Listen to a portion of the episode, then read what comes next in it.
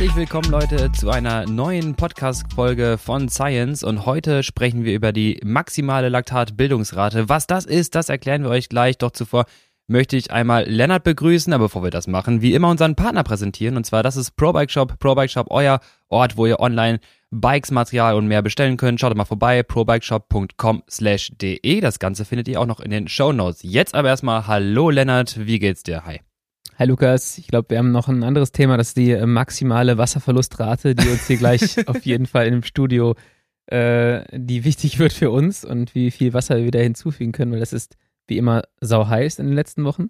Ja. Ähm, aber ähm, ja, ansonsten geht's mir gut ähm, und habe mich auch ein bisschen an die Hitze gewöhnt. Ey, hast du dich gewöhnt? Ich muss ja, auch das war sagen, eine Lüge. das, also das, was Lennart beschreibt, ist gerade wirklich, Leute, wir sitzen hier in unserem Studio, hier haben wir schön schallisolierte Wände. Ihr könnt euch nicht vorstellen, was hier für eine Temperatur gerade herrscht und alle Poren offen. Ähm, wie Lennart schon sagte, wir haben gerade einen Steady State aus Wasserverlust und wieder Zufuhr. Parallel den Kaffee schon einen Anschlag in der Hand, aber die nächste Wasserflasche auch. Ähm, bevor wir in die heutige Thematik kommen, wie immer, wir quatschen erstmal wieder 10, 15 Minuten. Ähm, das mögt ihr doch, Leute. Denn wir haben wieder ein paar Radrennen hinter uns gebracht und ähm, ja, nach den letzten Malen ähm, muss ich sagen, war es ein bisschen besser. Ja, jetzt darfst du direkt weitermachen. Äh, du hast ja deine eigene Verbesserung, an, äh, deine eigenen Verbesserung schon angeteasert. Ähm, ich glaube, du hast deinen Warm-up ändern wollen. Hast du es geändert? Ich habe gesehen, glaube ich, beim Warmfahren schon, dass du relativ zügig unterwegs warst. Ähm, weil ich war zügig beim Warmfahren unterwegs und dann fuhrst du irgendwann vorbei und dann dachte ich so, okay, er scheint sich mal äh, wehtun zu wollen vorher, Mhm. Laktat aufbauen zu wollen. Mhm. Ähm, ja, genau. Ich habe den, ähm, ja, ein, ein Fehler der Wissenschaft schlechthin gemacht, muss ich sagen. Ich habe so viel geändert, Lennart. Ich kann jetzt gar nicht wirklich Oh. sagen, was es ist. Immer nur eine Variable im Testprotokoll ändern. Ich habe so sieben geändert. äh, Ähm, sieben, was waren denn sieben Variablen also insgesamt? Dinge, die anders waren. Ähm, ich bin äh, wie ähnlich wie die letzten Rennen auch nochmal ein paar Kilometer hingefahren. Okay, das ist gleich geblieben. Dann, äh, genau, intensiveres Warm-up, hast du gerade schon gesagt. Ich bin, äh, habe einmal richtig versucht, Laktat aufzubauen. Ähm, habe da, muss ich sagen, während des Laktataufbauens keinen Unterschied zu sonst gemerkt. Auch danach beim Laktatabbauen auch keinen Unterschied zu sonst. Alles fühlte sich irgendwie gleich an. Ich bin ein Effort von ungefähr einer Minute gefahren. Ähm, wo ich aber auch schon mit, ich glaube, 500, äh, bisschen drüber, auch mir ein bisschen wehgetan habe. Das war aber echt, das hat sich wieder super angefühlt, wie es halt immer so ist. Und Ja. danach äh, 20 Minuten dann rumgekrebst. Ähm, zudem habe ich aber auch geändert. Ich hatte nochmal den Sattel ein Stückchen höher, muss ich sagen. Ähm, Finde es deutlich besser wieder. Äh, hab dann äh, meine alten Schuhe wieder genutzt, die ich gerne fahren Ach, wollte. Du Scheiße, das ist ja Hab dann wirklich. neue Schubladen drunter gemacht, diese parallel auch gleich etwas verändert, dass ich ein bisschen weiter mit dem Fuß zurückkomme. Und zum ersten Mal äh, habe ich ähm, einmal Grüße an Pete, äh, AMP Human, äh, ihr Bicarbonat-Creme mal ausprobiert. Das ist mir alles gar nicht so bewusst gewesen, als ich dich danach gefragt habe. Jetzt hast du dich hier einmal aus wissenschaftlicher Sicht komplett bloßgestellt. ja. Ähm, gut. Das war, es war, war sag mal so. Ich habe mit der Schrotflinte mal draufgeschossen. Ich habe das Reh erlegt.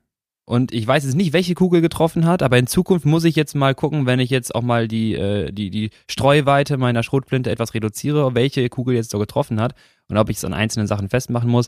Und man muss dazu sagen, die Strecke kam mir ein bisschen mehr entgegen. Äh, äh, kurz dazu, Ja. ungefähr, was war das, zwei Kilometer, knapp Ja. drüber die Runde. Äh, leichter Anstieg statt Ziel ähm, und dann halt auch deswegen leichte Abfahrt zwischendurch, wo man mal, wenn man die Kurven gut trifft, auch mal effizient ökonomisch durchfahren kann und dann halt auch danach ein paar Sekunden rollt. Ja. Ähm, plus nochmal, dass die Amateurfahrer zuerst losgelassen wurden, sprich eine Minute Vorsprung hatten. Aber da warst du ja nicht dabei. Ich war, ja, klar, aber ich meine damit, dass das äh, die Renndynamik so war, dass es jetzt nicht von Anfang an losgehackt wurde, sondern erstmal drei, vier Runden so ein Steady Pace da reingefahren wurde. Mhm. Äh, und noch ein äh, Indikator, ich bin erste Reihe gestartet. Ich muss sagen, auf Position 2, 3, ich hatte das Gefühl, wir fahren hier äh, Fat Max durch die Gegend. Ja. Und hinten war wahrscheinlich schon wieder ein bisschen kämpfen. Äh, alles dazu geführt, dass ich auf jeden Fall einen guten Renntag hatte, ja. Das äh, Beispiel mit dem Reh äh, wahrscheinlich nicht ganz passend, weil eventuell hast du ja einige Dinge auch gemacht, die eher förderlich waren und du hast vielleicht auch zwei, drei Dinge gemacht, die gar nicht so förderlich waren, die in die andere Richtung gewirkt haben. stimmt.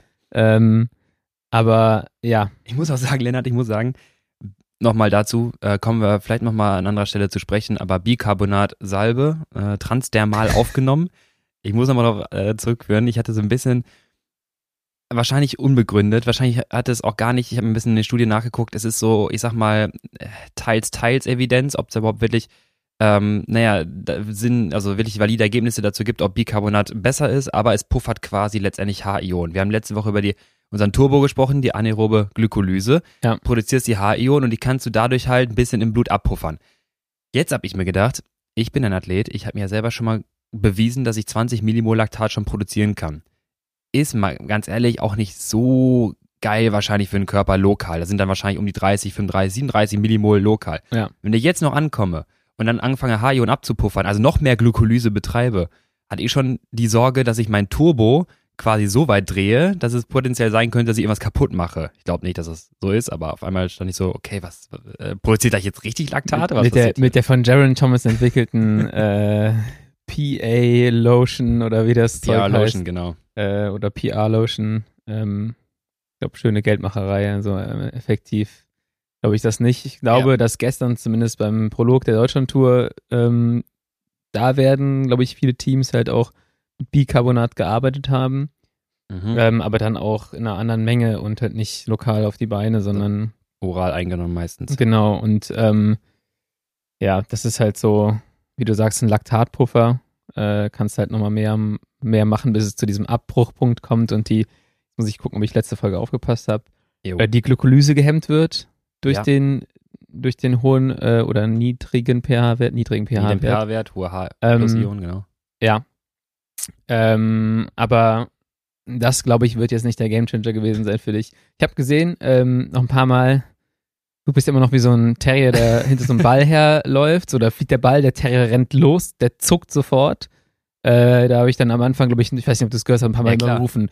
Ruhiger, easy, easy, Easy, easy, easy. So ungefähr jede zwei Sekunden, wo vor allem auf dem Stück, da gab es so ein Stück, wo es eine Rechtskurve gibt, nachdem es relativ lang geradeaus geht und dann kurz danach wieder eine Linkskurve. Ja.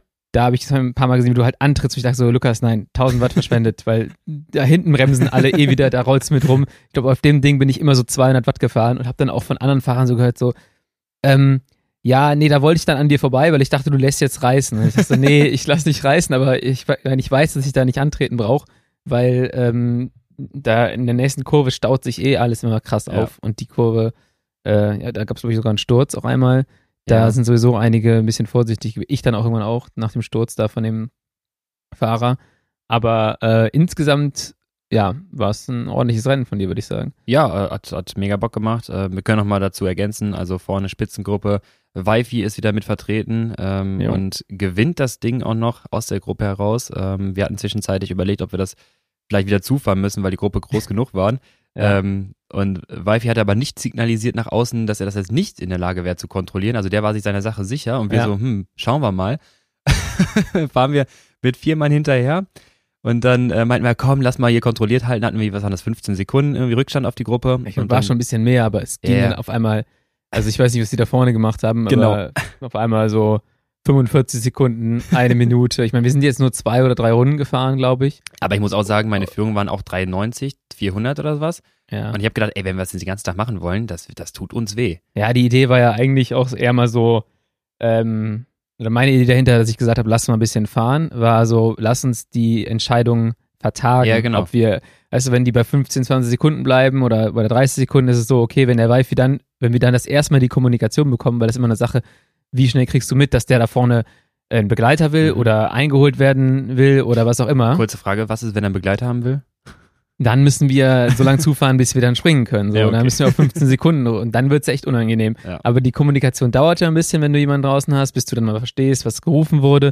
Das heißt, wenn dann schon die Lücke auf eineinhalb Minuten ist, dann sagst du, ja, schön, dass der jetzt einen Begleiter haben will oder dass, die, dass der will, dass wir fahren, aber der, der Drops ist gelutscht. Ja. Also, Ja, so hat es sich auch irgendwie angefühlt. Ne? Wir hatten so 40 Sekunden, dachten so, boah, okay, arbeiten, arbeiten, okay, Ja. es wird schon was. Und dann kam nächste Runde, ja, 56 Sekunden und wir gucken uns an so, ja, komm, lass mal die Entscheidung jetzt fällen, äh, der macht das. ja, ja, da war mir dann auch klar, dass der vorne so mit durchzieht, dass äh, Ja. sonst wird die Gruppe halt niemals so schnell einen Vorsprung bekommen, dass äh, er sich da auch relativ sicher ist.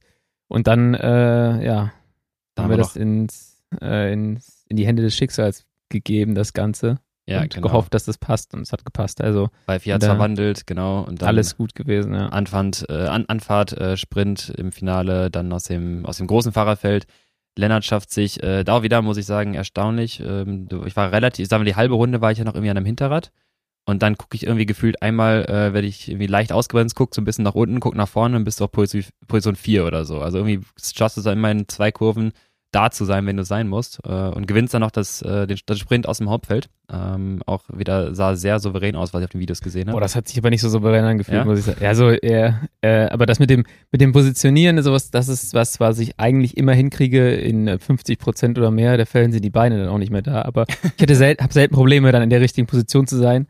Ähm, und da war es halt so, bei dem Sprint in Nettetal ist das der Sprint auf die letzte Kurve auch wieder. Weil von der Kurve, vor allem wenn du im Feldsprint bist, weil das Mhm. Tempo so hoch ist, ist der Sprint von der Kurve bis zum Ziel relativ kurz. Ähm, und dementsprechend ist es halt schwieriger, noch vorbeizufahren, wenn du nach der Kurve noch vorbeifahren willst.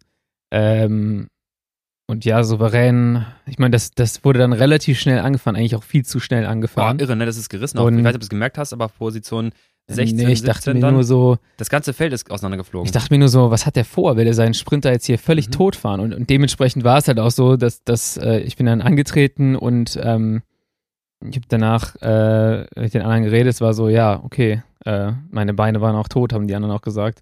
Und bei mir hat es sich auch relativ scheiße angefühlt, nur dass ich halt dann vor der Kurve rumgekommen bin, dann habe ich eine Radlänge gehabt und dann ähm, auf der Zielgeraden reicht das. Ähm, ja, aber funktioniert ganz gut, äh, wenn die äh, Technik stimmt, weil am Freitag in Betzdorf äh, war ich auch in einer Viermann-Gruppe mit dem Wi-Fi. Ja. Und irgendwann konnte ich überhaupt nicht mehr schalten. Da ist kein Gang drauf geblieben. Es ist überall gesprungen.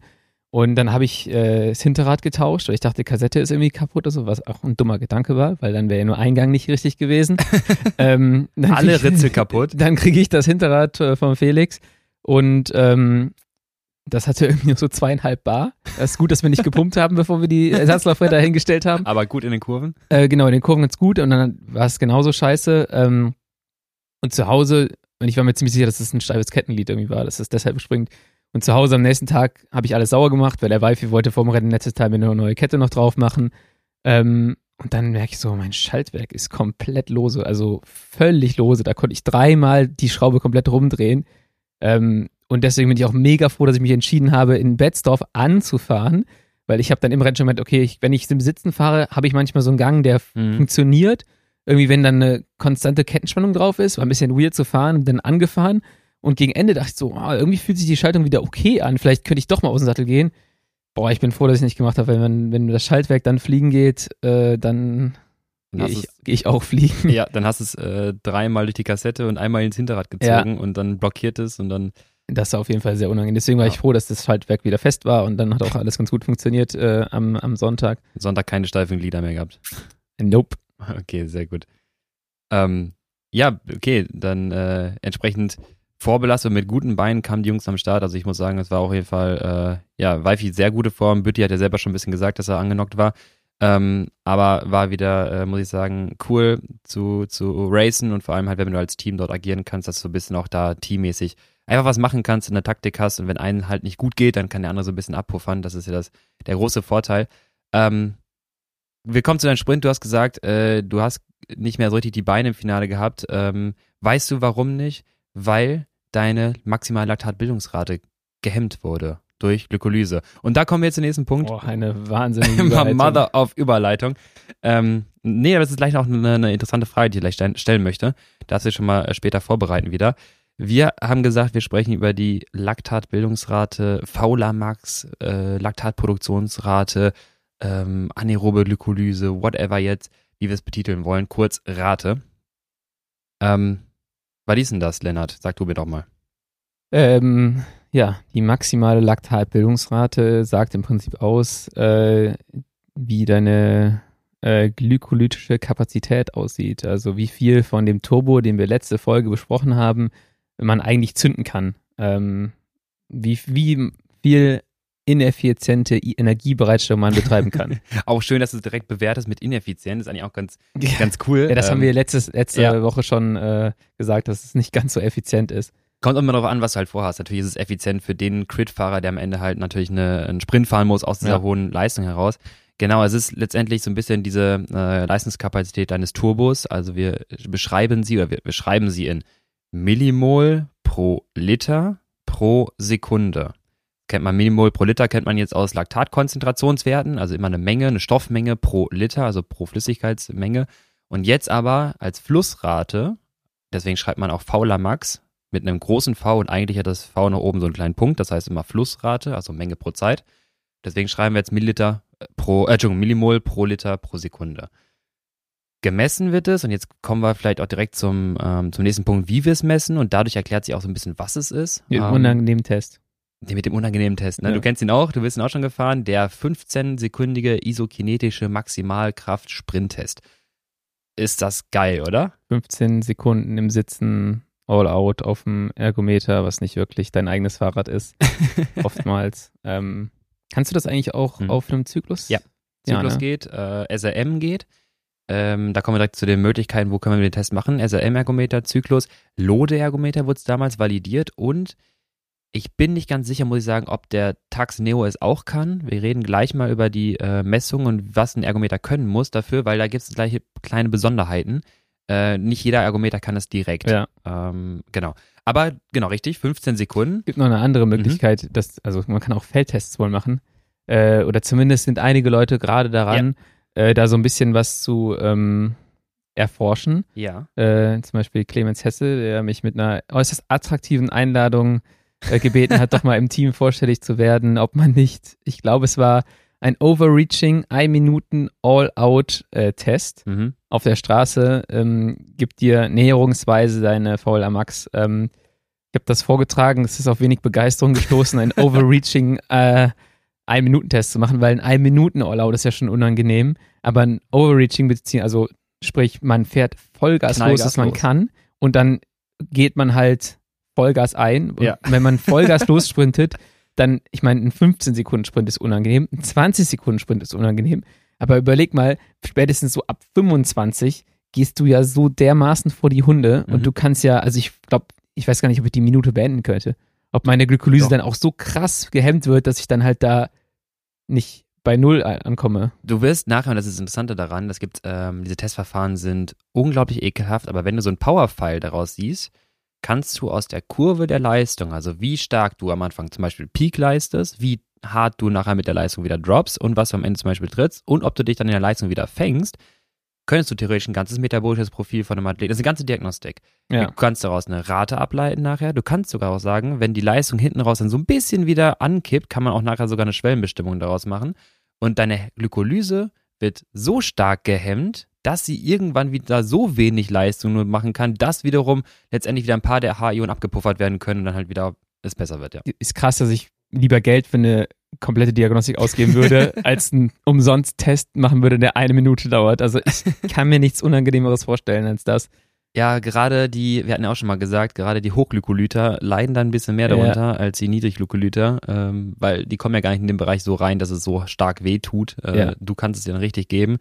Ähm, aber ja, das ist, ich kenne es damals von, wir haben es auch mal machen müssen bei einer Power-Profile-Studie und dann habe ich es echt geschafft, aus drei, auf 30 Sekunden, Wingate nennt man das, Mhm. wenn du genau diesen Testverfahren auch fährst, also Peak und dann so hart droppen, wie es nur quasi, also einfach so stark fahren, wie es geht, ohne Pacen, da habe ich es wirklich geschafft, absolute Leistung auf 30 Sekunden weniger zu haben, als auf einer Minute gepaced.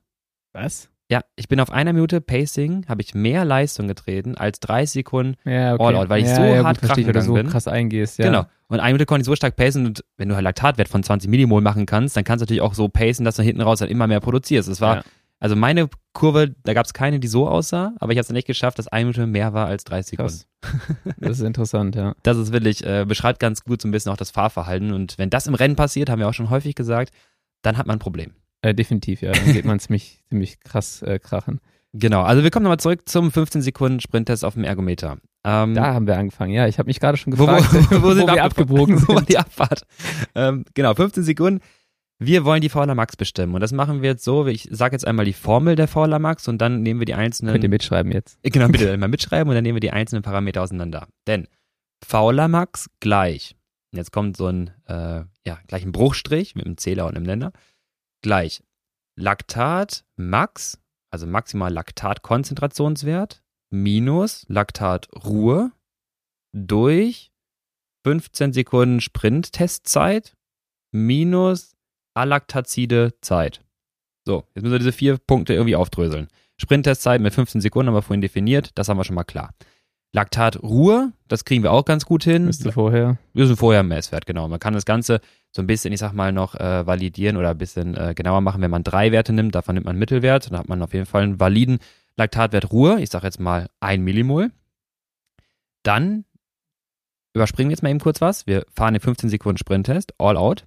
Danach setzt du dich am besten auf einen Stuhl, passiv, das heißt nicht bewegen. Du darfst dich jetzt nicht bewegen, weil wir haben auch gesagt letztes Mal, dass wieder aerober Stoffwechsel, die Laktatelimination, der Verbrauch anregt. Das wollen wir aber jetzt nicht Ja. wissen, sondern du setzt dich einfach nur hin, passiv mit deinen schweren Beinen, die du gerade hast, und dann wird jede einzelne Minute Laktat abgenommen. Zehn Minuten lang. Und darüber guckt man sich immer die Werte an. Ne? Ich sage jetzt mal, am Anfang hast du 3 Millimol und wir wissen, ah, da kommt noch was. 4,5, 5, 7, 8, whatever. Dann hast du immer 9,2 Ja. und dann geht's wieder runter. Ja. Und dann haben wir den höchsten Laktatwert. Wir sagen jetzt einfach mal vereinfacht, wir nehmen 7.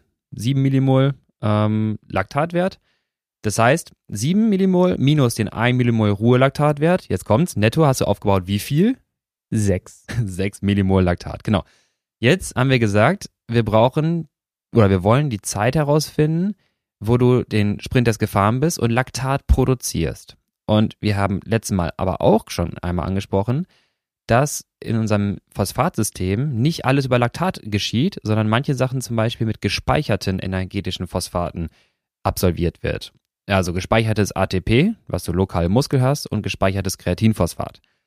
Ähm, und das kriegen wir ganz einfach raus, indem wir die Zeit abziehen, die du gebraucht hast von Beginn des Testes an bis zum Erreichen deines Peakwerts der Leistung.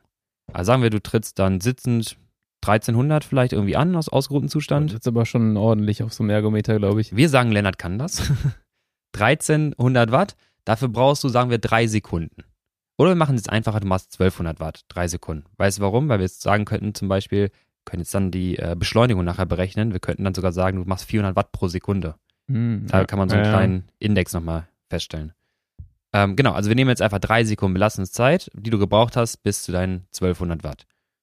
Jetzt müssen wir diese Zeit von diesen 15 Sekunden abziehen, weil wir ja gerade gesagt haben, dass die Zeit von Beginn bis Peak des Testes keine Laktatproduktion direkt ist, sondern das ist wie beim 100-Meter-Sprintstart von Usain Bolt, diese ersten 5, 6, 7 Kontraktionen, das ist alles gespeicherte Energie. Habe ich jetzt auch beim äh, Masterclass, Masterclass Skripte lesen auch nochmal alles durchgenommen. Da könnt ihr euch auch mal freuen. Da wird Lukas das nochmal alles durchgehen. Äh, Im kleinsten Detail.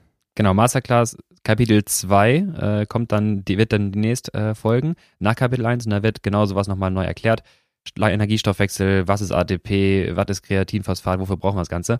Ähm, genau, und so in die ersten Kontraktionen aus ausgehobenem Zustand ist dann halt gespeicherte Energie. Da produzieren wir noch kein Laktat. Aber nach diesen drei Sekunden ist diese Energie halt leer und jetzt muss Laktat produzieren. Ja. Wir kommen wieder zu unserer Formel zurück. 15 Sekunden Sprint-Testzeit minus drei Sekunden. Lennart, du bist wieder dran. Wie viel Zeit habe ich Laktat Zwölf aufgebaut? Sekunden. Zwölf Sekunden. Und jetzt geht's weiter. Jetzt sag mir doch mal, welche Fauler Max haben wir? Keine Ahnung. Ich glaube also, da- das überlasse ich dann immer einfach dem, dem Tester, der mir das am Ende ausrechnet. Und dann Also wir haben kriege ich einen schönen Wert. Genau. Ähm, wir, haben, wir haben vorhin gesagt, wir haben sieben, äh, Entschuldigung, wir haben sechs Millimol Netto-Laktat aufgebaut. Ne, weil sieben Millimol danach minus ein Millimol Ruhe, sechs Millimol Laktat aufgebaut in zwölf Sekunden. Das sind, ist eine Rate von 0,5 Millimol pro Liter pro Sekunde. Relativ ähm, glatte Wär- Zahlen jetzt Wäre wär gut, ja. Ähm, mit 0,5 hatte ich, glaube ich, noch nie in meinem Leben. ich hatte Äh, mal 0,4 0,4, da hast du dich aber schon äh, ordentlich kaputt gemacht im Vergleich zu, zu jetzt. deinem, ja. deinem Naturell. Also das ist so, das ist so, ich, ich kürze es mal ab, bevor es zu theoretisch wird, weil ich glaube, das ist äh, eher was, was man in einem Video gut erklären kann, weil man dann noch die Formel vor Augen hat und sowas. Aber wir machen einen 15 Sekunden Test, ähm, einen Fauler Max Test ähm, und bekommen am Ende einen Wert raus. Mit einer Spannweite von, jetzt musst du mich korrigieren, ähm, aber ich glaube, so ja. ganz niedrig ist dann schon so eine 0,2. 0,2 hoch, würde ich eher sagen, ja. 0,2 hoch ist schon so das untere Ende. Ja. Und dann geht's halt hoch bis auf, du, da, manche sagen, es gibt bis 1, aber es gibt auch viele Werte über 1, Es die ich schon mal gelesen 1. habe. Vor allem bei Bahnfahrern äh, ist es dann schon mal 1,2 oder 1,15 oder sowas. Ja. Ähm, und da hast du eine, eine krasse Spannweite. Und das, das klingt zwar nicht nach viel zwischen 0,2 und, äh, und 1,15, aber das ist halt, das ist eine Welt. Ja, ihr könnt euch mal vorstellen, überlegt mal, ähm, nehmen wir mal einen Bahnsprinter, der schafft es irgendwie, in, ich sag mal jetzt auch wieder drei Sekunden seinen Peakwert zu erreichen, also auch wieder zwölf Sekunden Laktataufbau. Wir Ja. sagen, der hat auch ein Millimol Ruhelaktatwert. Jetzt rechnen wir aus, in zwölf Sekunden 1,5 Millimol pro Sekunde. Da kannst du mal gleich hochrechnen, auf welchen Wert er kommt. Ja, dann da hast du kommt er in, zwölf. Sekunden hast du dann irgendwie so, keine Ahnung, 16, 17 Millimol aufgebaut. Mach Ja. das erstmal. Ähm, also das ist schon ein unglaublicher Turbo, den du dazu schaltest. Und dann hast du halt dementsprechend auch extrem viele verschiedene Fahrertypen. Und jetzt kommen wir eigentlich auch schon dahin, was ist denn die VLA Max? Was sagt uns die VLA Max eigentlich dann irgendwie auch, auch aus? Und das, was man damit machen möchte, ist, dass man schauen möchte, was für ein Potenzial hat der Fahrer oder die Fahrerin äh, Ja. über welche Zeiträume. Zum Beispiel, ich weiß mit meiner Laktatbildungsrate von 08, 09, würde ich, ich würde es jetzt gerne mal testen, Mhm. nach, den, nach den zehn Tagen Crits in den Ich USA, wo sogar, ich du hast weniger als 0,9. So ist es, glaube ich, gar nicht. ja, jetzt vielleicht in, in so in, in guter Form auch nach der Crit-Serie, wo man halt äh, die Bildungsrate vielleicht so tendenziell ein bisschen gesenkt hat dadurch. Ähm, ich merke, dass ich jetzt auf jeden Fall ein bisschen mehr Standgas habe. Ähm, Glaube ich, dass ich irgendwie bei 0,8 wahrscheinlich bin. Äh, Kann ich halt bei mir sehen, okay, ich kann immer noch extrem viel Energie in kurzer Zeit äh, freisetzen. Das sehe ich daran, dass ich relativ viel Laktat produziere in kurzer Zeit. Mhm. Ähm, aber ich weiß halt auch, wenn ich einen 20-Minuten-Test fahre oder, oder 30 Minuten, ich bin irgendwie limitiert, was das angeht. Ähm, und wenn ich dahin gehen will, müsste ich halt schauen, dass ich diesen Parameter ein bisschen ändere. Oder alternativ, und das ist immer mein, äh, meine Hoffnung, die VHC Max hochschiebe, dass ich das Richtig. kompensieren kann. Und ähm, das ist äh, was, was ich extrem spannend finde, diese Kombination zwischen VHC Max und VLA Max. Und ich glaube, Steps hat damals begonnen, die haben so eine Drehscheibe gehabt, Mhm. ähm, wo du es übereinander schieben kannst, die und die VHC Max mit der und der VLA Max. Und wenn du das halt geändert hast, waren glaube ich 03, 06, 09, Mhm. ähm, dann konntest du halt den, den Effekt sehen, den das, äh, die, die Kombination oder die Veränderung der Parameter auf die, auf die anaerobe Schwelle hat, was super Genau. interessant war. Genau, sehr, sehr, sehr schön, wenn man das Zusammenspiel so ein bisschen mal verstanden hat, weil wir messen jetzt gerade unsere glykolytische Aktivität, unsere kohlenverbrauchende, Laktat produzierende Aktivität. Das andere auf der anderen Seite, was wir haben, ist dann halt mit der VHC Max Sauerstoff umsetzen und vor allem halt fettoxidierend Laktat wieder Ja. abbauend oder Pyruvat. Und ähm, wir haben ja gesagt, wenn wir den Turbo, der eigentlich ganz geil ist, die ganze Zeit zünden, haben wir aber leider so viel Pyruvat, das muss halt irgendwo hin. Ja. Und das ist das, was du gerade gesagt hast. Ne? Also ich habe eine, den Turbo zu haben, ist ja eigentlich gar nicht schlecht, weil hohe Rate, Wenn die Autobahnabfahrt groß genug ist. richtig, weil was, was am Ende passiert bei einer oder langen Grünphase bei der Autobahnabfahrt und vor allem viele Autos, was auch immer, das heißt ja letztendlich auch, du schleust halt viele Autos durch und machst halt auch entsprechend physiologisch viel Energie. Also Ja. der maximale Energieoutput ist bei hoher Rate, hohe VZ Max. Also sagen wir mal so ein äh, so, so ein äh, 1000 Meter Sprint auf der Bahn oder auf 4000 Meter, willst du viel Energie pro Zeit halt Ja. letztendlich bekommen. Und das ist eigentlich gar nicht so verkehrt, wenn die Rate im mittleren Bereich halt steht. Ja. Und das Ähm, ist immer so, ja. die meisten Leute wollen immer ihre VHC, äh, VLA Max senken.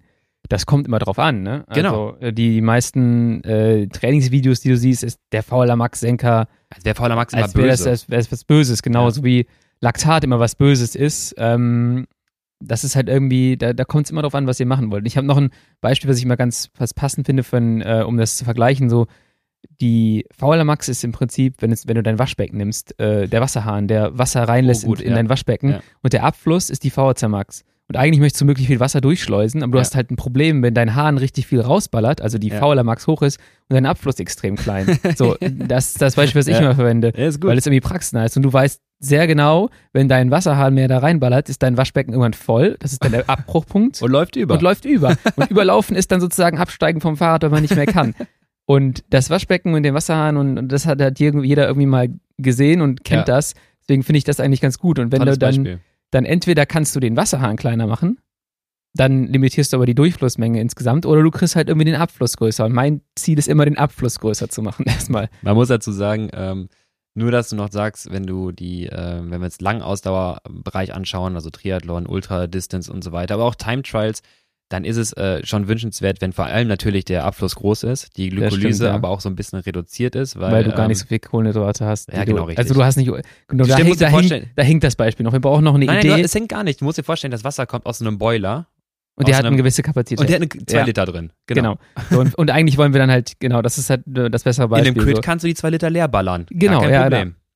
Und äh, aber das, das ist so, wir können das Beispiel bestimmt noch ein bisschen verfeinern, ähm, aber das ist immer so relativ praxisnah und Ja. ähm, ich finde, wie du gerade sagst, in dem Crit ist es eigentlich gut. Da möchte ich auch relativ viel Wasser schnell durchjagen, aber ich da will halt trotzdem nicht überlaufen. Und ich merke Ja. bei mir anfangs der Saison öfter mal, okay, der Abfluss ist noch nicht groß genug, meine verstopft. Laktatbildungsrate ist noch ein bisschen zu, äh, meine VHC Max ist noch ein Mhm. bisschen zu niedrig, um mit der VLA Max, die ich jetzt habe, irgendwie bei einem Crit hantieren zu können. Mhm. Aber tendenziell merke ich so, okay, grundsätzlich kann ich Energie bereitstellen. Nur ich muss dann halt noch an den Parametern so ein bisschen arbeiten und die so hin und her schieben, dass sie für mich passen. Und deswegen wäre ich jetzt eigentlich voll interessiert daran, mal einen Test zu machen, um die Parameter zu bestimmen, wenn ich sage, okay, jetzt habe ich, habe ich Form. Wie sieht das aus? Weil dann kann ich viel gezielter auch sagen, okay, ich mache im Januar einen Test, ich sehe, Ja. VHC Max ist 70 und VLA Max ist 09 ähm, und ich weiß, ich brauche eine 73 und eine 09, dann kann ich mich ganz gezielt, glaube ich, dann da, dahin bewegen. Ja, wir können es mal äh, für nächste Woche, äh, du gibst mir ein paar Daten durch und wir können es mal versuchen zu errechnen. Ich mache keinen 1 Minuten Nein, du All-Out-Test. Nein, du musst nicht. Wir machen es aus den Daten, die wir von dir haben. Okay. Ähm, ist so ein bisschen von den Daten abhängig, was man da bekommt, aber manchmal kriegt man es ganz gut hin.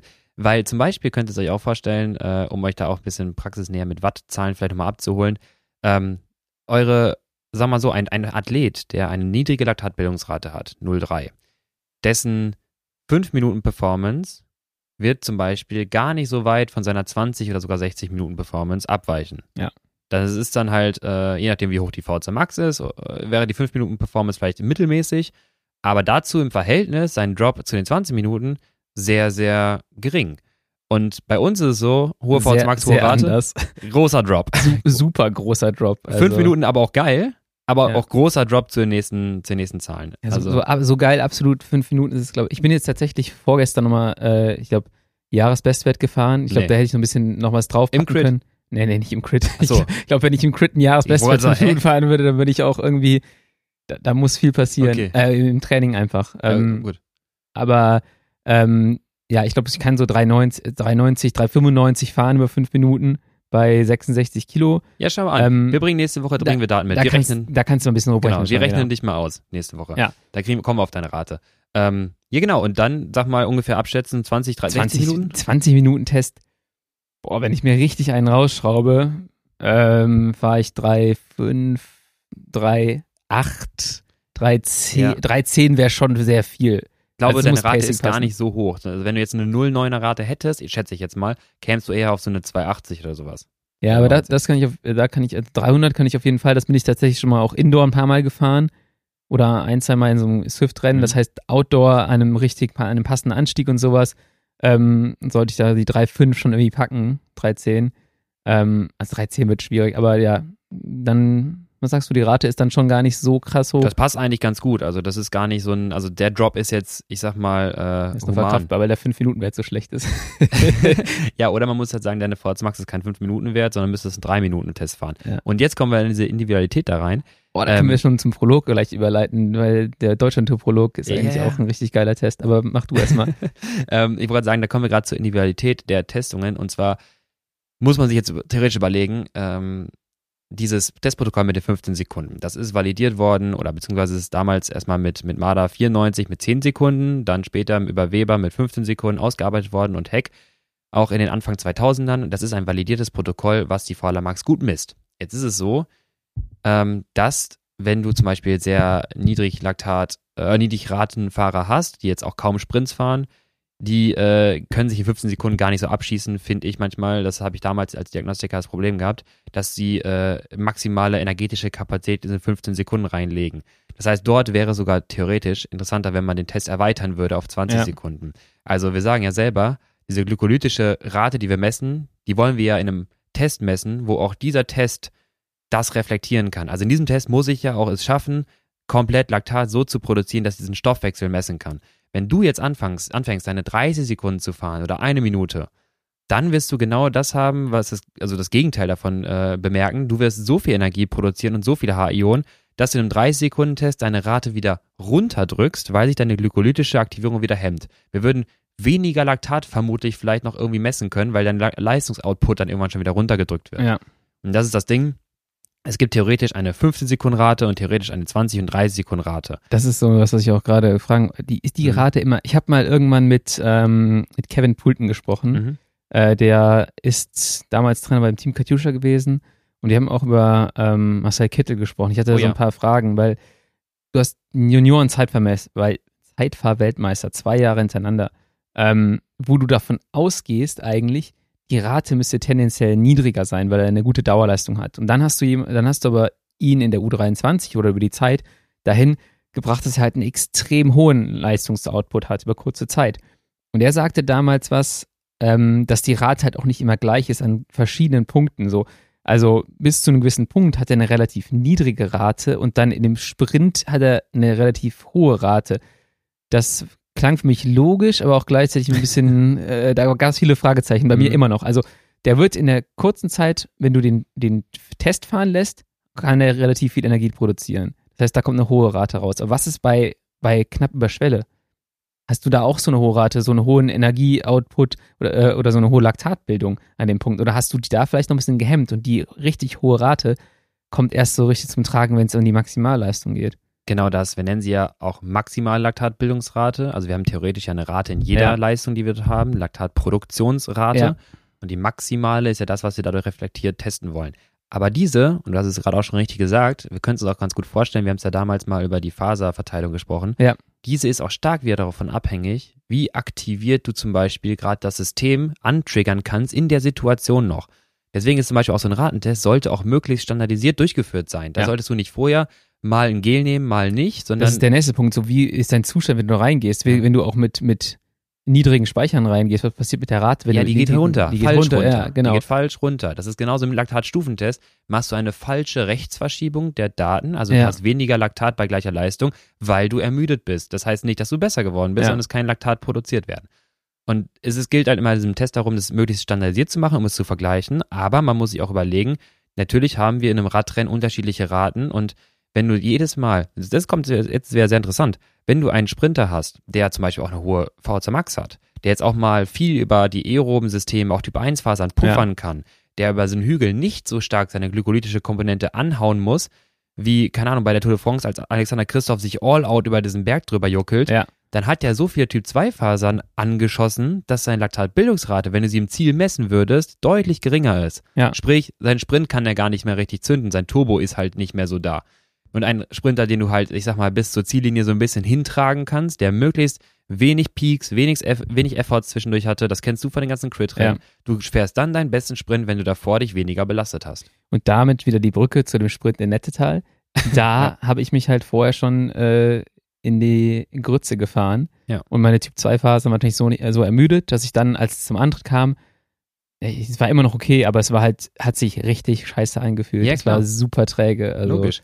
So, zum einen haben wir halt Laktat, was hemmt, aber zum anderen haben wir natürlich auch, wenn das, der, die Hauptmotoren von der Rate nicht funktionieren, dann können wir auch nicht erwarten, dass da die maximale Laktatbildungsrate rauskäme, ja. die wir im erholten Zustand eigentlich messen würden. Ja. Genau. Das ist halt so, vor allem merke ich das, und das hat lange gedauert bei mir auch, dass ich das raffe. Ich habe irgendwann mal vor oh, sechs Jahren bin ich so einen Sprint gefahren in Emstetten mhm. aus einer Gruppe raus und habe mir gedacht so, Scheiße, warum habe ich den Sprint denn jetzt verloren? Äh, warum kam doch. denn da so wenig auch noch raus? Hab dann aber die letzte Runde angeguckt und da waren halt drei Attacken und ich bin ah. jedes Mal wieder die Attacke mitgegangen, beziehungsweise zugefahren, hatte halt drei Peaks von 1100 Watt und am Ende kam nur noch 1100 Watt auch im, im Finale raus, im Peak. Und ich dachte mir so, hä, 1100 Watt, was war denn da los? Und dann habe ich aber erstmal gerafft, so, okay, wenn du dreimal vorher schon 1100 Watt antrittst, innerhalb von, lass die Runde 1,2 Kilometer sein, also knapp zwei Minuten, dann ist es halt auch einfach gehemmt in dem Moment. Ja. Und äh, dann kommt da nicht mehr viel. Und deswegen hat auch Caleb Ewan Roger Kluge als Anfahrer, der ihn möglichst soft durch das Feld geleitet. Ja. Und deswegen finde ich es auch sehr eindrucksvoll, als unseren äh, damaligen Podcast-Gast, äh, André Greipel, auch wenn ihr die Folge noch nicht gehört habt, gerne mal reinschauen. Der hat ja. Lennart gemacht, das war hervorragend. Ähm, denn äh, in Vorbereitung dazu, als er kam, habe ich nochmal auf meine alten Daten geschaut. Ich hatte mir mal eine Fit-Datei von ihm runtergeladen, habe das mal analysiert, eine Tour de France-Etappe, die er gewinnt dann ist er die letzten anderthalb Minuten, ich glaube, was war das, 700 irgendwas Watt schon gefahren. Ja. Intermittierend, weil, ihr müsst euch vorstellen, Sprintfinale bei der Tour de France, da sind vielleicht noch ein Kreisverkehr und eine Linkskurve drin.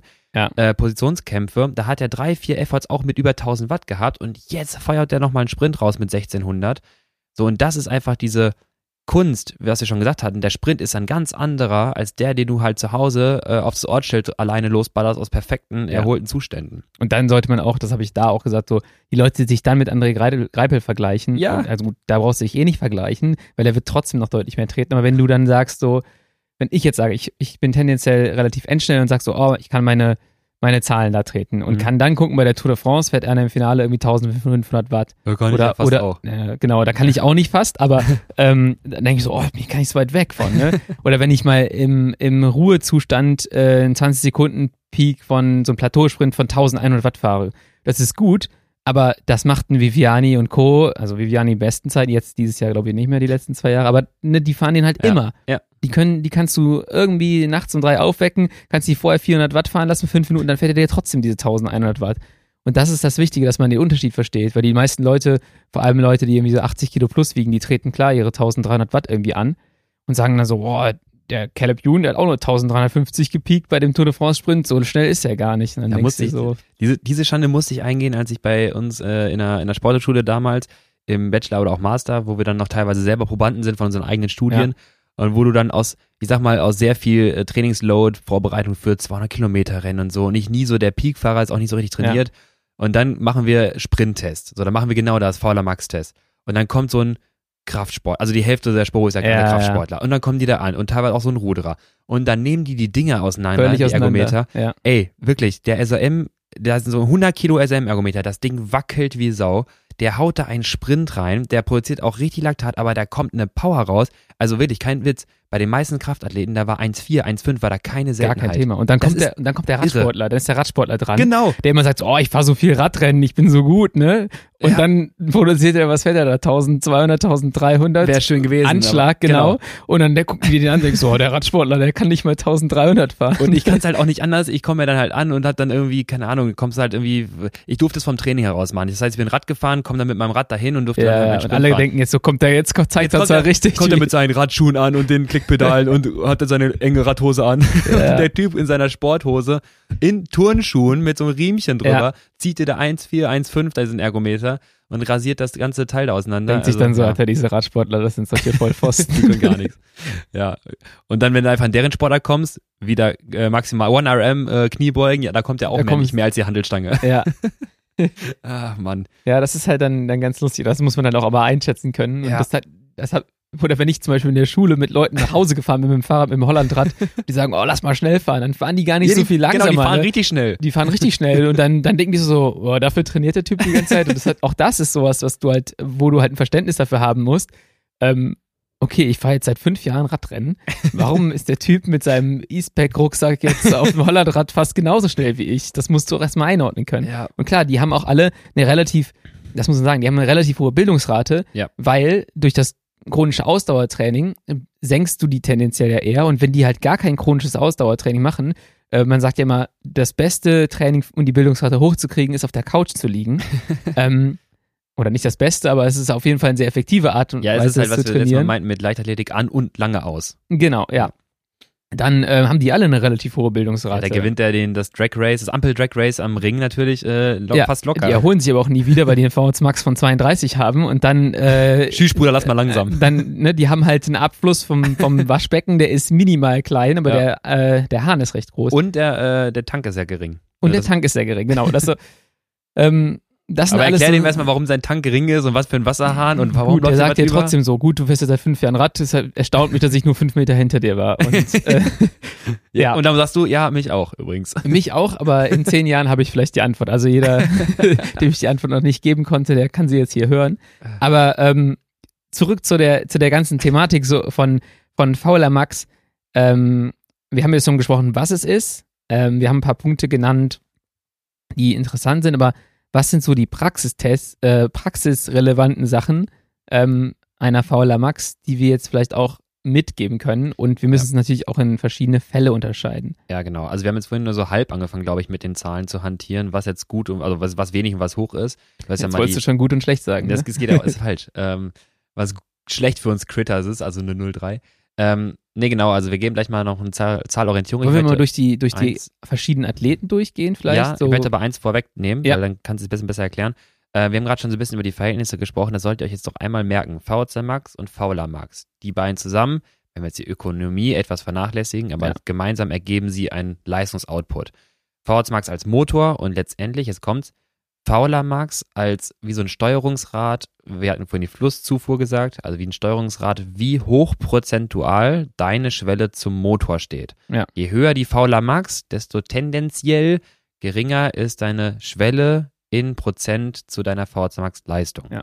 So, das muss man einfach aber einordnen. Das ist erstmal nicht per se schlecht, weil wenn die VHC Max immens hoch ist, dann hast du trotzdem eine hohe Schwelle, obwohl Ja. du eine mittlere Rate hast. Also wir drehen quasi an diesem kleinen Prozent, wir nennen es auch fraktionelle Ausschöpfung, also ein Prozenträdchen von VHC Max, wie hoch deine Schwelle ist. Und jetzt kommen wir zu den unterschiedlichen Typen. Du darfst dir ein Athletenprofil mal aussuchen.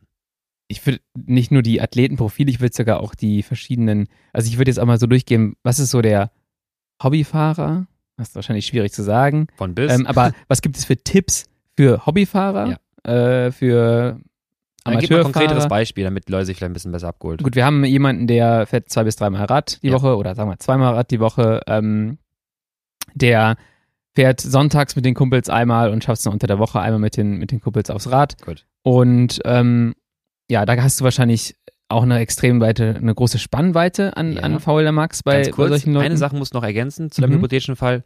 Hat er vielleicht irgendwas vor? Will er irgendwas machen? Irgendwas will er gut schaffen? Ja, genau. Ich würde einfach sagen, der möchte, ähm, der möchte am Wochenende ordentlich eine, eine Tour fahren mit den Leuten und möchte halt nie so in den Bereich kommen, wo er richtig krachen geht. So.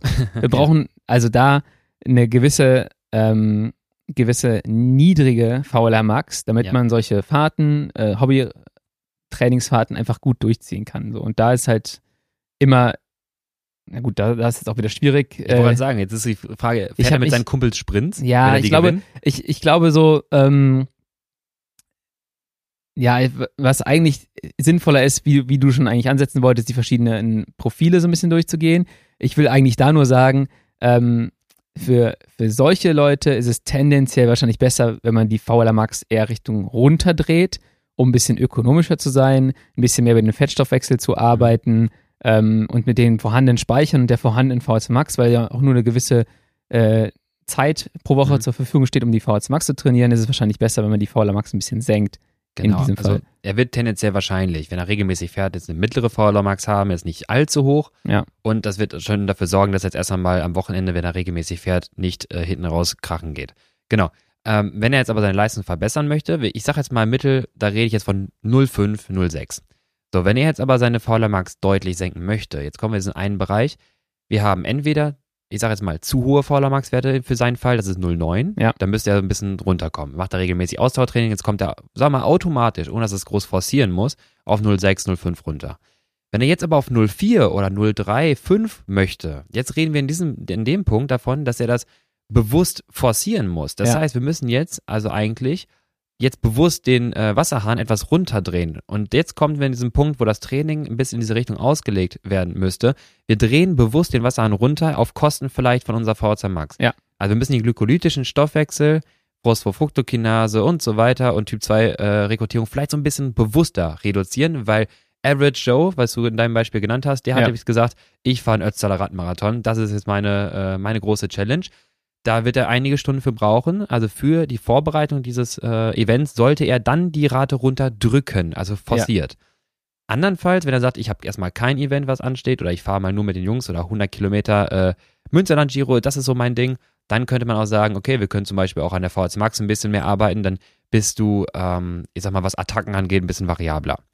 Ähm, so, so würde ich es halt so ein bisschen beschreiben. Wenn wir jetzt äh, weitergehen, was auch relativ viele ja unter äh, unseren Zuhörern und Zuschauern der Videos sind, ähm, wenn wir in den Triathlon-Bereich reinkommen, äh, Lakt, also Laktatbildungsrate bei Langdistanz, da reden wir von, naja, nicht Profibereich, nicht acht Stunden, sondern Ja. so viel Sport hast du, glaube ich, noch nicht gemacht, von 12, 13, 14 Stunden für einen Ironman. Und da reden wir wirklich von 14 Stunden ökonomisch durch diesen ganzen Wettkampf kommen. Ja. Ähm, Schwimmen, Radfahren, Laufen. Und da ist wieder forciertes, runterdrückende Laktatbildungsrate, akzeptable VHC Max, also die sollte auf einem gewissen Level sein. Wenn die jetzt auf, ich sag mal, 45 ist, dann würde ich sagen, das ist die erste Stellschraube. Ja. Aber wenn sie auf, ich sag mal, 60 steht, dann ist die Rate jetzt die nächste größere Stellschraube. Wenn er sagt, Mitteldistanz ist so mein Ziel oder olympische, das ist ja, sag mal, Belastungszeit dann eher Mitteldistanz dann irgendwie von, von 5, 6 Stunden, je nachdem, wie, wie äh, schnell der Athlet ist oder die Athletin, dann kann man halt sagen, okay, dann können wir ein bisschen weniger mit der Rate machen, wir können ein bisschen mehr auf die VHC Max achten und bei Olympische haben wir dann halt Zeiträume von, ich sag mal, um die ja, äh, anderthalb, zwei Stunden, zweieinhalb Stunden und das ist ähnlich wie ein Crit-Rennen. Dann Ja. könnte schon wieder fast Sinn machen, wieder ein bisschen mittelmäßiger bis hoch zu drehen auf 0,7, 0,6. Dafür aber die VHC Max wieder hoch, weil dann haben wir Energieoutput. Ja. Ähm, wenn es jetzt in den Straßenradsport reinkommt, jetzt wird's richtig kompliziert. Jetzt wird's. Genau, ja, weil Straßenradsport, Nummer eins, was hast du vor? Also, bist du einer für eine Alpenpass, der lange bergauf fahren möchte? Bist du eher Typ Sprinter, Crit-Rennen, Aus Langausdauerrennen wie Ötztaler oder halt eher die kürzeren wie 100 Kilometer rund um Köln? Und wir kommen jetzt in den Punkt, wir haben nicht mal einen isolierten Wettkampf wie beim Marathon und Triathlon, dass du alleine für dich kämpfst, sondern jetzt haben wir den Faktor Windschatten.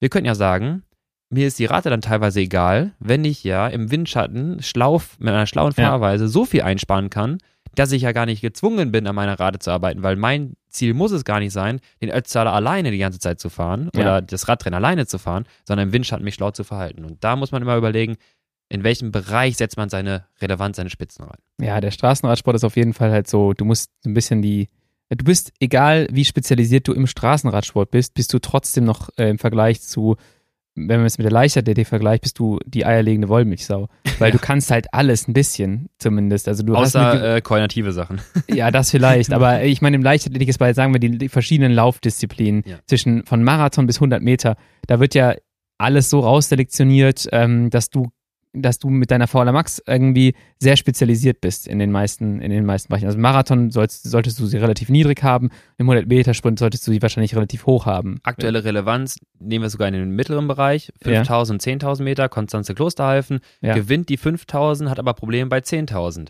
Ja, also ich will es gar nicht so plakativ rein sagen, aber zum Teil entweder ne bisschen Pacing-Strategie vielleicht nicht ganz gestimmt, Ökonomie nicht ganz gestimmt. Oder vor- Max zu hoch. Allem, genau, für Max die, ein Ticken für die zu hoch. 10.000, aber gut für die 5.000. Genau, das ist es halt. Und am Ende läuft die 5000 so souverän vorneweg. Ja. Es hat dann gut funktioniert und sie hat die letzten anderthalb Runden ist sie halt von vorne losgestrahlt mit einem Kick am Ende, wo die andere, die die Britin schon echt ein ziemliches Painface hatte, hat Ja. die nochmal aufgezogen, weil sie genau da weiß, ich habe mein Turbo jetzt angezündet, angeschaltet und ich merke, ich kann den noch hochdrehen. Ich Ja. habe da noch Puffer. Und wenn das richtig einsetzt, dann ist das für so 5000 Meter natürlich super genial. ist das richtig gut. Und so, ähm, da wird es mich mal interessieren, äh, wie klein die Unterschiede sind äh, oder wovon wir da sprechen bei der VLA Max zwischen 5.000 und 10.000 Meter, ob das dann äh, eine Veränderung von 0,05 ist, die dann für die verschiedenen Disziplinen schon ähm, einen riesen Unterschied machen. Aber im, im Radsport ist es halt so, du kannst sogar innerhalb der Saison so ein bisschen deine VLA Max anpassen. Ich habe mal einen Artikel gelesen, äh, ich glaube bei Insight,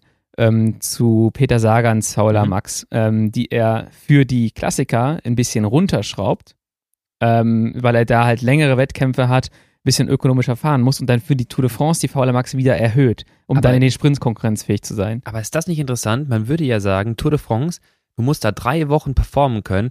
Ist nicht so geil, wenn du in der ersten Woche schon dich komplett weggeschrotet hast. Ja. Das heißt, wir können ja sagen, die VLA Max darf sogar etwas höher sein, wenn dieser Fahrer so unterwegs sein kann, dass er seine höhere VLA Max nicht permanent nutzen muss. Sprich im Sinne von, wir müssen ihn so gut wie es geht durch den Tag bringen, bis es zu den entscheidenden Ja. Momenten kommt, wo er sie ausspielen sollte. Alles andere geht sonst in die Hose. Und da reden wir dann halt von optimaler Taktik. Das ist das, Ja. was wir mal sagten, das Alaphilippe-Syndrom oder Problem, als er dann hier die Tour de France damals 19 so losgestrahlt ist in den Ja. ersten Tagen, mit einer wahrscheinlich etwas höheren Rate. Was hat super funktioniert? Für zwei Wochen geht's nicht. Ja, So, genau. und da muss man halt mit Pacing oder halt mit dem Team drumherum und das Pacing letztendlich natürlich anpassen. Ja, und das fand ich halt mega interessant zu sehen, wie, wie sie da arbeiten und dass sie dann, glaube ich, da irgendwie einen Shift haben von 0,1 oder 0,15 Mhm. und dann hast du ein und denselben Fahrer, äh, aber das ist, der kann unterschiedlich performen, während Ja. unterschiedlichen Zeiträumen im Jahr und da ist halt die VLA Max relativ interessant. Ähm, wir haben jetzt gerade schon so ein bisschen über die Fahrer- oder Athletenprofile gesprochen. Triathlet will runter mit der VLA Max. Äh, Im Normalfall, wenn wir von Lang- und Mitteldistanz ausgehen. Der Crit-Fahrer, die Crit-Fahrerin möchte hoch, so hoch es geht, wie es halt seine oder ihre VHC Max zulässt. Ja, genau. Ähm, und dann haben wir den Straßenradsportler, die Straßenradsportlerin, die muss halt ihren Sweet Spot finden. Was für ein Fahrertyp ist sie? Also wir haben die beiden Extreme Crit und Triathlon an den Mhm. beiden, an den 02 Punkt und 09 Punkt, sage ich mal. und in der Mitte dazwischen bewegen sich halt die Straßenradsportlerinnen. Und ähm, ja, da, da kannst du halt immer so ein bisschen gucken. Ich glaube, viele Teams, vor allem so im Scouting-Bereich, ähm, Vuelto-Teams, mit denen ich in letzter Zeit gesprochen habe, sagen halt so, okay, wir wollen die Bildungsrate bei den U23ern, wenn die zu uns ins Team kommen, wir wollen die noch gar nicht so weit unten haben. Wir Ja. wollen jetzt keinen Fahrer haben oder auch eine Fahrerin, die äh, eine 0,3er oder 0,4er Rate hat, ähm, weil dann ist der Fahrer, die Fahrerin schon extrem ausspezialisiert. Weißt du, dann hast Mhm. du jemanden, wo du sagst, okay, ähm, ist vielleicht im U23-Bereich gut, kann äh, bei Bergetappen sehr lange mitfahren, aber das Entwicklungspotenzial ist relativ gering, weil du kannst irgendwann nicht mehr weiter runter und es Ja. wird auch schwieriger, glaube ich. Je weiter du ins Extrem willst, desto mehr Effort musst du reingeben, um das Extrem auszufüllen. Das heißt, Dennis Lieber, da kommt jemand mit einer Rate von 0,55 und einer äh, paar und 80er V, gut, paar und 80er VZ Max ist immer schön, äh, aber eine machen. 80er, eine 80er VZ Max und eine Rate von 0,5, 0,55 und ähm, da können die halt sagen, okay, wenn das jetzt ein richtiger Bergfahrer, richtige Bergfahrerin werden soll, dann haben wir jetzt drei Jahre Zeit, den oder die auf 0,38 zu bringen. Mhm. Und dann kommen da auch nochmal 15, 20 Watt in der Schwelle. Und dann ist es jemand im Top-Bereich. Ja, Als- Dass jemand ankommt, der schon irgendwie eine 410er Schwelle hat, aber das Ja. erreicht durch eine 0,3er Rate. Wir hatten das mal, ähm, ich glaube ganz, ich weiß nicht, ob sie es so betitelt haben, ich würde es uns so betiteln, das Dilemma des mittelguten Bergfahrers. Ähm, Ja. Nehmen wir mal den Luis Meintjes oder so oder einen Buchmann, der der, ist- Das ist schon, das sind auf extrem hohem Niveau mittelgute Bergfahrer. Das- das ich weiß, man tendiert immer dazu sagen, mittel. Ja, ja, aber der ist regelmäßig Top 10 und so weiter. Muss man sagen, der ist richtig stark, natürlich. Aber wenn der Fahrer jetzt nicht ganz in Shape ist oder halt auch ein Buchmann nicht ganz in Form ist, was passiert? Die können an ihr Mittelgas fahren, die können sich teilweise nicht so richtig dann äh, herausstellen. Die haben dann als Kapitän auch nicht die Aufgabe, sich herauszustellen, sondern halt über die ganze Distanz hinweg gut zu fahren. Und das machen sie auch wirklich sehr gut. Mhm. Aber äh, du bist dann, da fehlt immer, wenn du nicht ganz nochmal die VS Max in dem Moment hochdrehst und irgendwas halt ganz gut funktioniert, Ökonomie und Pacing und so weiter, dann fehlt so ein bisschen am letzten Quäntchen überragende Leistung, damit Ja. du dann halt vorne auffällst. Und wenn du jetzt einen U23-Fahrer hast, der genau dieses Schema aufweist, ähm, unabhängig davon, was du mit dem vorhast, der wird ja seltenst der beste Bergfahrer sein im U23-Bereich. Also Ja. das wird ja auch wahrscheinlich noch nicht dort sein. Äh, wir nehmen mal Remco jetzt raus, so ein Übertalent, was äh, sehr stark, weil der sehr stark einfach in, in ganz vielen Bereichen fährt. Aber du willst ja jemanden haben mit einer, ich sag mal, mittleren Fauler Max, der auch mal irgendwie aus einer Gruppe heraus äh, nochmal eine Attacke setzen kann, der dann Ja. seinen Erfolg sich äh, herausfahren kann. Ich sag mal, bei einer Etappe bei der Polen-Rundfahrt auf einmal da richtig glänzt, weil er im richtigen Moment nochmal einen Turbo zünden konnte. Ja.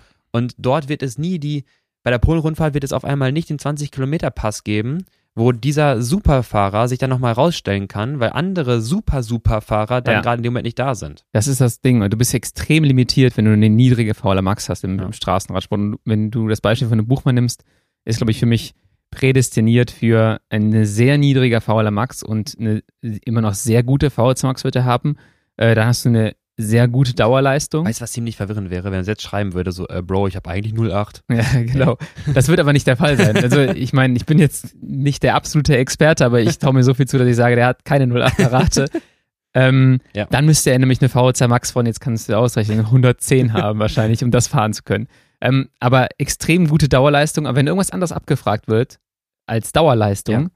dann wird es halt, halt extrem eng. Und deswegen ist es so beeindruckend oder beeindruckend sind dann Fahrer wie, äh, wie in Alaphilippe. Ja, genau. Weißt du, der, da siehst du, der muss eine VLA Max haben, die ist relativ hoch, Mhm. in Anführungsstrichen relativ hoch, aber trotzdem kommt da eine Dauerleistung raus. Trotzdem kann er an einem langen Pass mitfahren. Ja. Und der kann sich halt spielerisch gefühlt an der äh, X-Achse der VLA Max hin und her bewegen und das halt anpassen, sagen, Mhm. okay, äh, sagen, ich fahre eine Einwochenrundfahrt im Baskenland-Rundfahrt, äh, im Baskenland, Mhm. Da habe ich Anstiege, die sind drei bis fünf Kilometer lang, das heißt 10 bis 15 Minuten Efforts Plus nur eine Woche. plus nur eine Woche.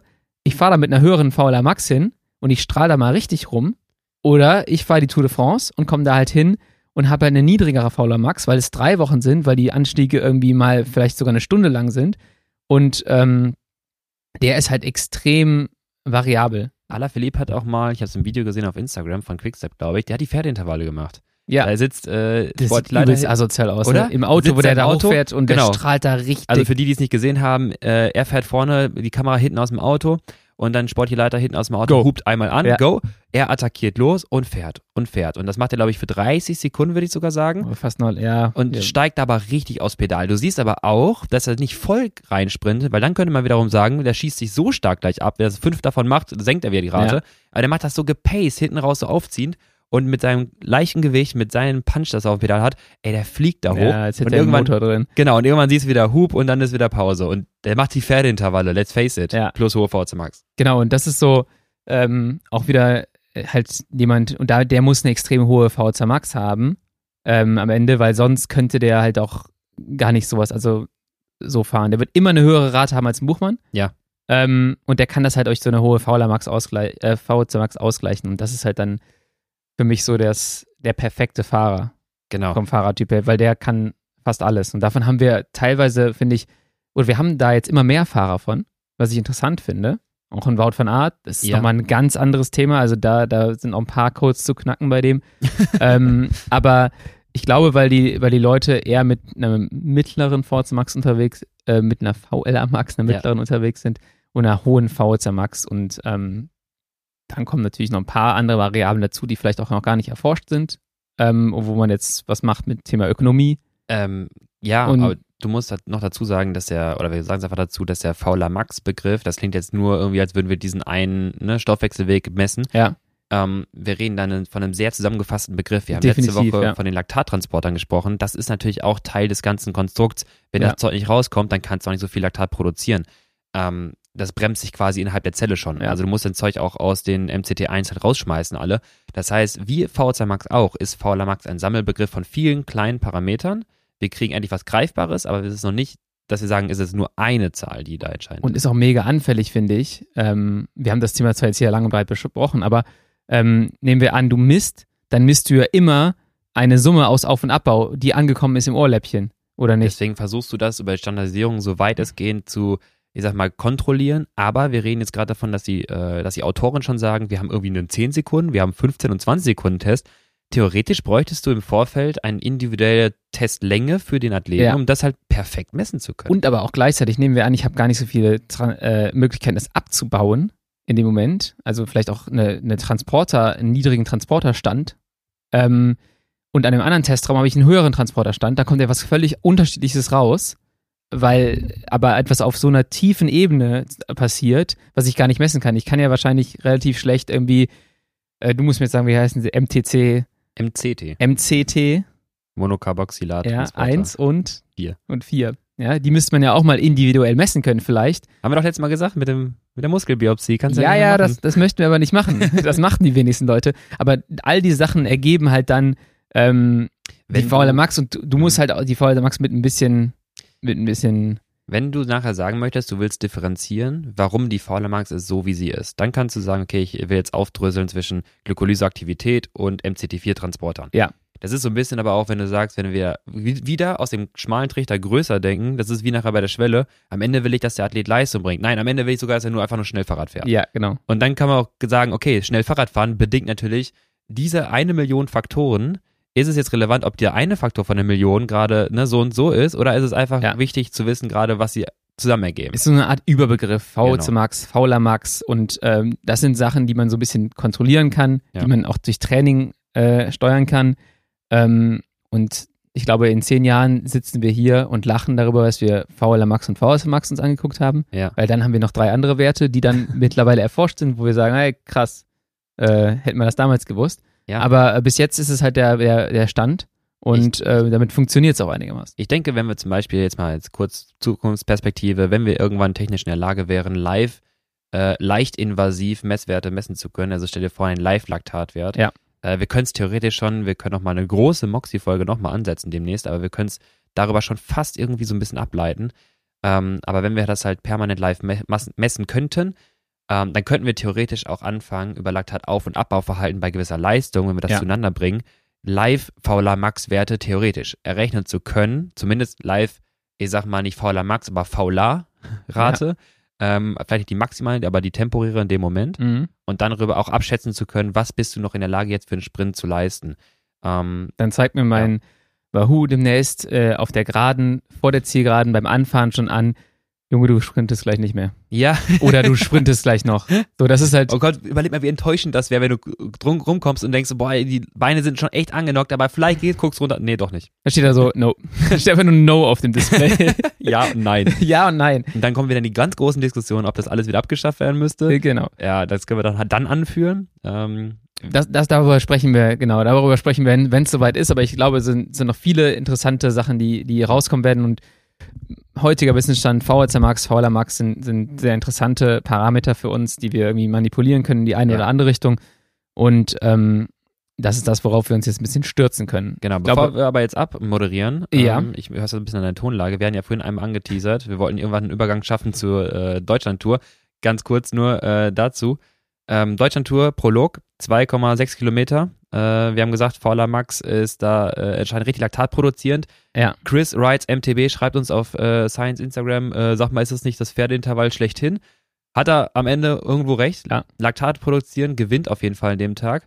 Äh, gewinnen tut äh, Filippo Ganna und Philipp schickt uns äh, Powerdaten von Henry Uhlig, äh, um das einmal kurz so abzurunden, dass man mal ein bisschen weiß, was da abgeht. Zwei, 5, 5, 15, ja, sag es. Ich glaube 515, drei Minuten. 5,21, 3 5,21. Minuten 4, 532 normalized. Ja, äh, Mick van Dijk, 600 Watt. Genau, das hat er Minuten. auch darunter geschrieben, 609 Watt von Mick van Dijk. Ja. Und bei Henry ist es noch 7,23 Watt pro Kilo auf drei Minuten. Ja, wenn du da, wenn du da Top, gut, das ist jetzt natürlich auch wieder sehr standardisiert, Top 20, Top 25 fahren willst, ähm, bei, äh, sagen wir, 75 Kilo und einer dazugehörigen Größe, Ja. dann kannst du damit rechnen, dass du irgendwas zwischen äh, 550 und 600 fahren äh, musst. Ganz Plus- vorne musst du halt noch mal ein bisschen mehr fahren. Plus- also, Etwaige aerodynamische äh, Position, also Gunner schafft es wieder Ja. super flach auf dem Bike zu liegen, trotz seiner großen Größe. ich glaube auch, muss ich sagen, Ineos hat da, glaube ich, extrem gutes Equipment, weil Ja. Adam Yates fährt vorne rein. Stimmt. Ähm, was ich nicht unbedingt gesehen hätte bei so einem Prolog.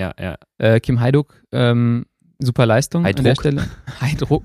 Aber super Leistung an der Stelle Ja. hätte ich ihm nicht zugetraut. Ich glaube auch, dass ne, in so einem Bereich machen ja Hundertstel was aus, Ja, ja. ähm, dass die sehr gut aufgestellt sind. Ja, Ähm, Plus in dem Bereich, wenn wir sagen, ne, wir haben jetzt nicht irgendwie so ein konstantes Steady State und da macht sich Performance groß bemerkbar, sondern wann, wann geht einer so tief, dass er nicht mehr fahren kann, ja, dann helfen auch drei, vier Watt im Rollwiderstand zum Beispiel Mega. immens, Ja. weil du es halt etwas verzögerst, hinten raus dann krachen zu gehen. Ja. Und das ist natürlich dann, äh, gerade was die Sitzposition noch angeht, ähm, Tim ist gefahren, Tim Thorn-Teutenberg ja. von Leopard, fährt für die Nationalmannschaft, der saß sah aus wie auf dem Zeitfahrrad. er saß auch wie auf dem Zeitfahrrad, super schmal, super auf der Karre, hätte er sich nicht fast in die Barrikaden gedonnert. Äh, er ist auch trotzdem super schnell unterwegs gewesen. Und da sehen wir, ne, das sind so, das ist ein ganz toller Test, finde ich, so ein geiler äh, zweieinhalb Kilometer Prolog, weil es einfach eine ganz andere physiologische ähm, Beanspruchung nochmal mit sich bringt. Ja, und dann hast du da aber auch wieder ne, allein außenliegende Züge bei unseren Giant-Rädern bei Leopard. Ja, stimmt.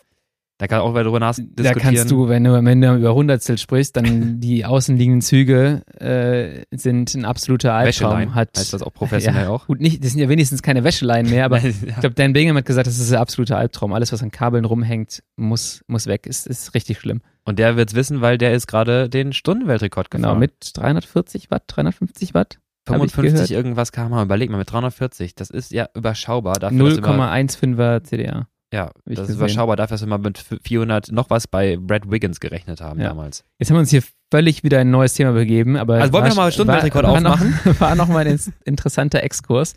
Ähm, wir haben jetzt hier eine relativ lange Folge. Ja. Ich hoffe, es war nicht zu nerdig, aber ich glaube, es ist äh, ganz gut zum Verständnis und wenn man die Folge davor gehört hat, dann hat man auch eine gute Basis gehabt. Eines der besten Komplimente, die, wir, die ich vorhin gehört hatte, Basti meinte, das hat ja fast schon Masterclass-Strukturähnliche Züge. Ähm, hätte mich gewundert, dass wir das einmal im Podcast jemals hören. Kann man aber jetzt auch nicht für immer versprechen, dass wir, dass wir so aufeinander aufbauende bauende Folgen haben. Safe nicht, auf jeden Fall. Ja, es hat Spaß gemacht. Danke dir, äh, dass wir über die Voller Max quatschen konnten. Nächste Thema darfst du gerne aussuchen und dann äh, haben wir versprochen, aber das würde ich echt noch machen. Wir rechnen einmal für nächste Woche dein, äh, dein Profil aus und dann äh, kommen wir mit ein paar konkreten Zahlen um die Ecke, was wir abschätzen, was der gerade für eine Fauler Max hätte. Ich bin gespannt. Vielen Dank, Lukas, und bis zum nächsten Mal. Ciao. Ciao. Bye.